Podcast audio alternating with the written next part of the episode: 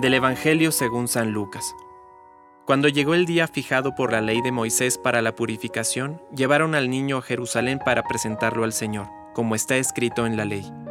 Todo varón primogénito será consagrado al Señor. También debían ofrecer en sacrificio un par de tórtolas o de pichones de paloma, como ordena la ley del Señor. Vivía entonces en Jerusalén un hombre llamado Simeón, que era justo y piadoso, y esperaba el consuelo de Israel.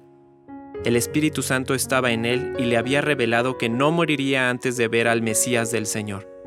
Conducido por el mismo Espíritu, fue al templo, y cuando los padres de Jesús llevaron al niño para cumplir con él las prescripciones de la ley, Simeón lo tomó en sus brazos y alabó a Dios, diciendo, Ahora, Señor, puedes dejar que tu servidor muera en paz, como lo has prometido, porque mis ojos han visto la salvación que preparaste delante de todos los pueblos luz para iluminar a las naciones paganas y gloria de tu pueblo Israel.